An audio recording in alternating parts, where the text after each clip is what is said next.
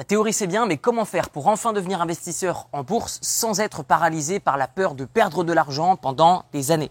Eh bien en fait c'est relativement simple. Vous devez déjà acquérir les fondamentaux en termes de théorie, c'est-à-dire comment faire pour ne pas perdre d'argent en bourse, et ensuite vous devez passer à des comptes de démonstration. Vous devez pratiquer. Pourquoi? Parce qu'en fait tous les conseils que vous utilisez, que vous trouvez dans la théorie, ne valent absolument rien tant que vous ne les avez pas utilisés. Pourquoi? Parce que vous allez comprendre comment vous utilisez ces conseils par rapport à votre profil d'investisseur. C'est-à-dire que vous allez comprendre votre niveau de gestion de risque et vous allez comprendre les objectifs de rentabilité que vous avez dans le temps et ce qui sont réalisables par rapport à votre profil de risque. Donc d'une manière générale, arrêtez d'écouter, de regarder toutes les vidéos sur YouTube. Il y a un moment, il faut se lancer et il y a un moment, il faut rentrer déjà de 1 avec un compte de démonstration.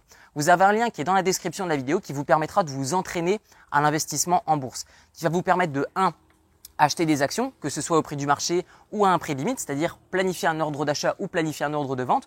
Vous avez aussi le moyen, par exemple, d'apprendre à utiliser les effets de levier. Pour ma part, je n'en utilise pas et je ne le recommande pas. Vous avez aussi le moyen de commencer à faire des break-even.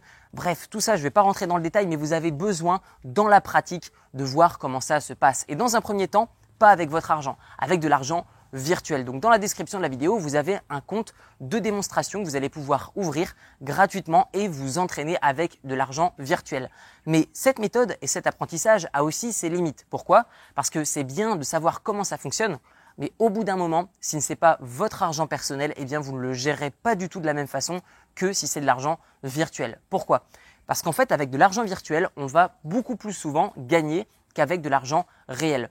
Pourquoi? La peur de perdre son argent. La peur de perdre son argent est parfois plus forte que l'envie en fait de, de gagner plus. Donc d'une manière générale, si on gagne plus avec de l'argent virtuel, c'est tout simplement parce qu'on est plus proche d'une stratégie que de la peur de perdre de l'argent, puisque celui-ci est virtuel. Donc, 1. Prenez les fondamentaux, c'est-à-dire apprenez à ne pas perdre d'argent. 2. Entraînez-vous sur un compte de démonstration. Et enfin, 3. Même si vous avez énormément d'argent à placer en bourse, commencez par vraiment un tout petit peu pour comprendre votre profil d'investisseur. Quel est votre niveau d'acceptation de risque et est-ce que vous êtes à même d'appliquer ce que vous avez appris?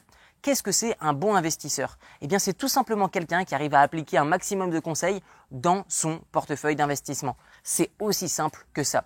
Dites-moi à votre tour dans les commentaires de cette vidéo quel est le meilleur conseil que vous avez pour les nouvelles personnes qui se lancent en tant qu'investisseurs? Et pour moi, la meilleure chose que je puis vous donner, c'est une formation 100% gratuite sur l'investissement en bourse. Je vais vous montrer dans la description de cette vidéo une série de 4 vidéos de formation qui va vous montrer comment faire pour investir en bourse en partant de zéro. Mais je n'ai pas la stratégie de passer la journée à analyser les graphiques ou regarder la télé, les news, la radio. Tout ça, ça m'intéresse pas. Je fais travailler mon argent pour moi, tandis que beaucoup travaillent pour l'argent.